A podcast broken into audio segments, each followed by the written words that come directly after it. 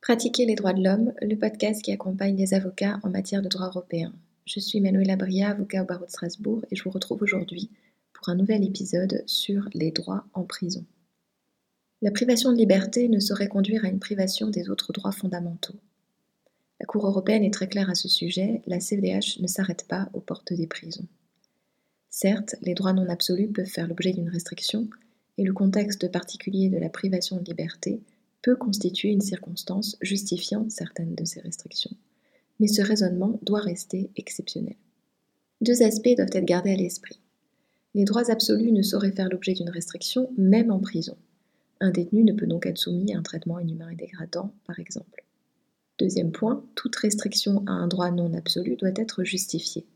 Les autorités pourront se fonder sur la nécessité de garantir la sécurité ou de défendre l'ordre, mais le but légitime n'est pas suffisant pour valider la restriction. Encore faut-il que la mesure soit proportionnée. Par exemple, la Cour a eu l'occasion d'indiquer que la privation automatique du droit de vote de chaque détenu n'est pas compatible avec la CEDH. D'une manière générale, la Cour a rappelé dans plusieurs arrêts que l'État doit s'assurer que tout prisonnier est détenu dans des conditions compatibles avec le respect de la dignité humaine. Cela signifie que les modalités de la détention ne doivent pas excéder le niveau de souffrance inhérent à la privation de liberté. On pense aux conditions de détention à proprement parler. Vous savez qu'il y a eu euh, deux arrêts contre la France l'année dernière qui ont fait couler beaucoup d'encre à ce sujet.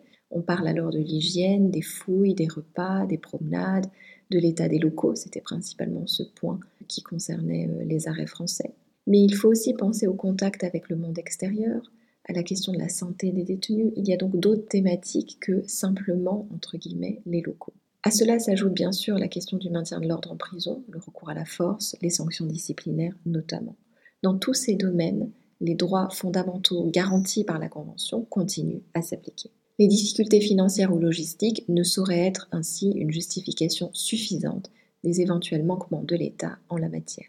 De plus en plus dans sa jurisprudence, la Cour insiste sur le principe de réinsertion, ainsi, elle a eu l'occasion de rappeler que pour justifier le maintien en détention d'un délinquant, l'État ne peut se fonder exclusivement sur le risque que celui-ci représente pour la société civile, il doit aussi tenir compte de la nécessité de l'encourager à s'amender. Ce principe est valable y compris pour les détenus emprisonnés à vie. L'une des juges de la Cour avait parlé à cet égard d'un droit à l'espoir, indiquant qu'il s'agissait là d'un élément important de la dignité humaine.